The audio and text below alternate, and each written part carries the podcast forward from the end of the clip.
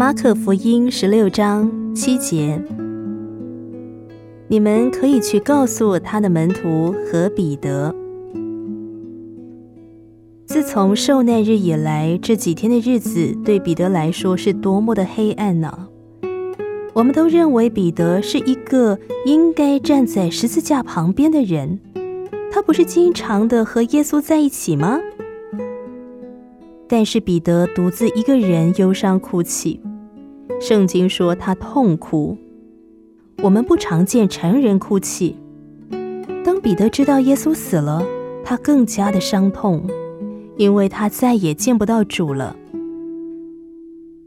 他们最后一次的见面是在受难日的清晨，在大祭司的院子里，在彼得跌倒的时候，耶稣转过身来看着彼得。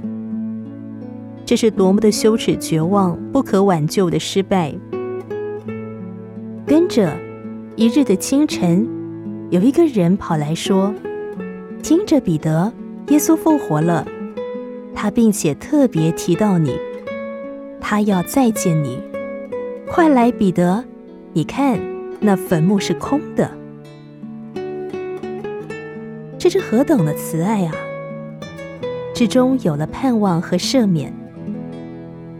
彼得跑向坟墓，不错，真的，耶稣复活了。今天耶稣也特别提到你。这跌倒的罪人，从失败中起来吧。这里有赦免，有能力，因为耶稣复活了。马可福音十六章七节，你们可以去告诉他的门徒和彼得。